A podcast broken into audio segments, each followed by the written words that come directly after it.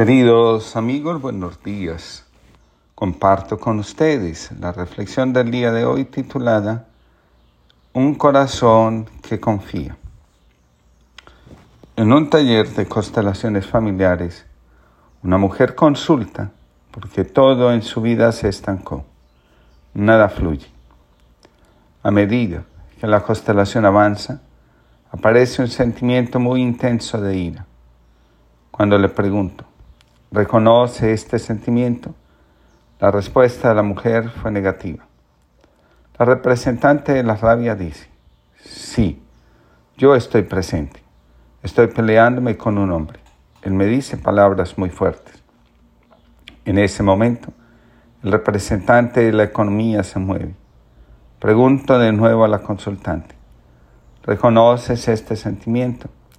Esta vez la mujer dice, sí, ese hombre es mi hermano a quien le reprocho que no trata a mi mamá como yo la trato.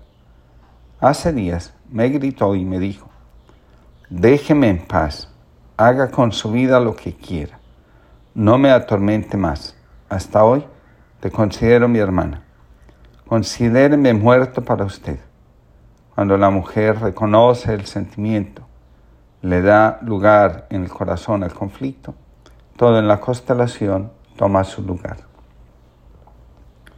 Un hombre estaba remando en su bote corriente arriba durante una mañana muy brumosa.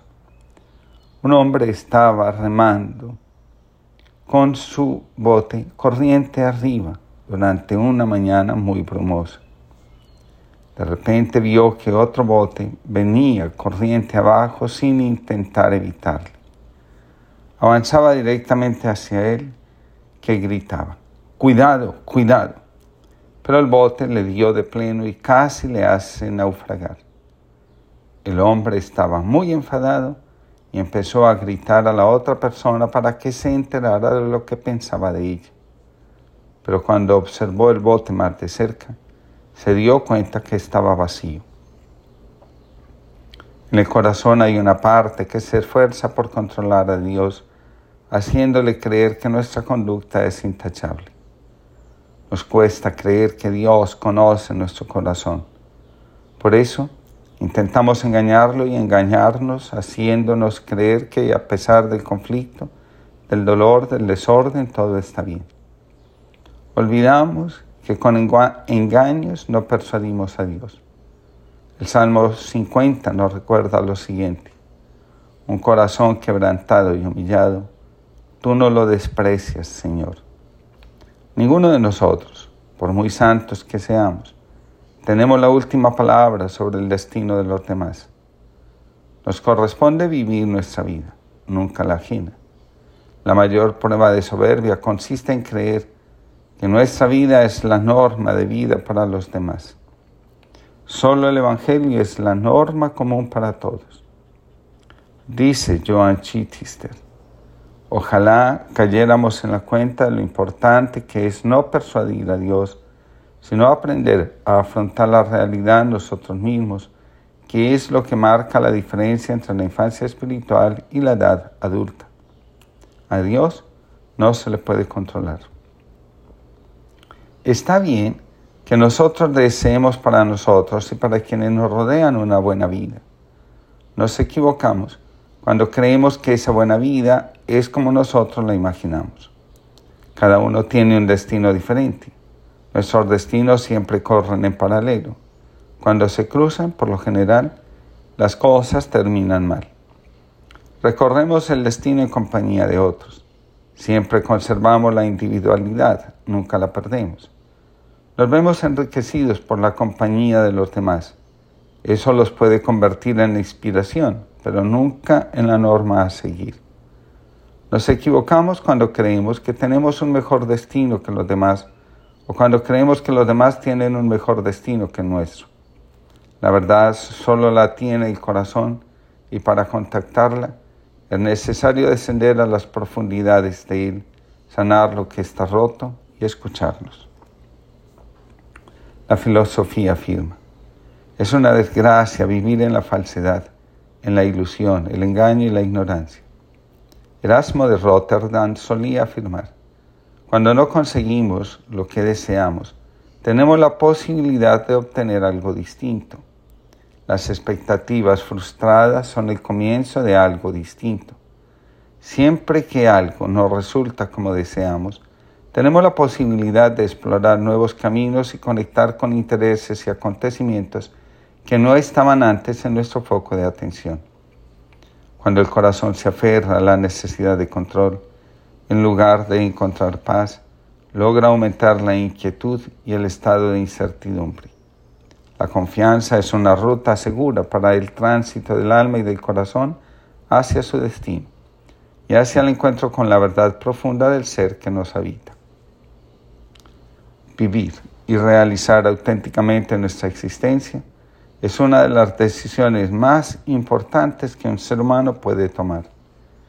El primer signo que revela el compromiso que asumimos con nosotros mismos es la capacidad de confiar en la vida, en los demás, y por esa razón dejamos de quererlo controlar todo, no solo nuestra vida, sino también la de los que son allegados nuestros. La necesidad de control es una muestra de debilidad de la psique. Las personas controladoras terminan contaminando las relaciones con la manipulación. Se inventan todo tipo de artimañas con el único fin de comprobar si los demás mienten o no para enmascarar su debilidad y vulnerabilidad, recurren al papel de víctima, acusan a los demás de chantajeándolas, amenazándolas y obligándolas a reaccionar. De esta manera, obtienen su retribución. La espiritualidad nos enseña que cuando el corazón se encuentra en una encrucijada, solo sale de ella tomando una decisión se espera que sea la adecuada y que esté en consonancia con la voluntad de Dios y con el ser que somos. Malgastamos la vida alimentando el miedo, el control y la desesperanza. En algunas ocasiones, la única decisión que necesitamos tomar es la de asentir a la vida como es y a los demás como son. Hay cosas que cuando suceden no podemos hacer nada, sino continuar avanzando de la mejor manera posible quedarnos en el lugar de la víctima, esperando una retribución, un pago por lo que nos sucedió, en lugar de ayudarnos a ser mejores seres humanos, termina empobreciéndonos y convirtiéndonos en esclavos de nuestros propios afanes. Es muy difícil progresar en la realización del propio destino cuando lo único que buscamos es nuestro propio interés y querer. Las encrucijadas son los momentos propicios para confiar en Dios, y dejarnos guiar por su Espíritu. La salvación consiste en experimentar el gozo que produce vernos liberados de la realidad existencial que nos esclaviza. Cuando el corazón aprende a aceptar el propio destino y el de los demás, la fe se fortalece y se convierte en la lámpara que nos guía cuando es de noche. Es decir, cuando lo que sucede resulta, sumamente incomprensible para el entendimiento, la voluntad y la mente. No hay necesidad de fe cuando todo está claro, cuando la vida parece resuelta y de manera especial a nuestro favor. La fe ayuda a descubrir que Dios actúa en la vida de los demás de la misma manera que en la nuestra. Si Dios es capaz de salvarnos a nosotros, también puede hacerlo con las demás personas, incluidos los miembros de nuestro grupo familiar. La fe nos ayuda a confiar que Dios actúa en lo que nosotros vemos que está sucediendo y ante lo que no podemos actuar. En la noche oscura el alma crece porque aprende que lo más importante de la vida es aprender a confiar antes que a controlar. Venid a mí, bramó la tormenta, invitándonos a adentrarnos en su interperie llena de posibilidades. Venid a mí, dijo la luz, alejando de nosotros el temor a la sombra. Venid a mí, propuso la esperanza, convertida en caricia para quienes andaban cansados y afligidos. Venid a mí, exclamó la pasión, prometiendo un nuevo fuego al rescoldo de corazones que en otro tiempo ardieron. Venid a mí, exigió la justicia, herida en las víctimas por tanta mentira dicha en su nombre. Venid a mí, susurró el silencio, mostrando con los brazos abiertos una forma distinta de cantar. Venid a mí, gritó la soledad cansada de deserciones y abandono. Venid a mí, pidió el dolor, ofreciendo su rostro herido para que la compasión lo aconase. Venid a mí, llamó el Dios de los encuentros. Y fuimos, a veces vacilantes, con toda nuestra inseguridad a cuesta, pero fuimos. José María Rodríguez Olaizola. Que tengamos hoy una linda jornada y que en lugar de buscar controlar, alimentemos la confianza.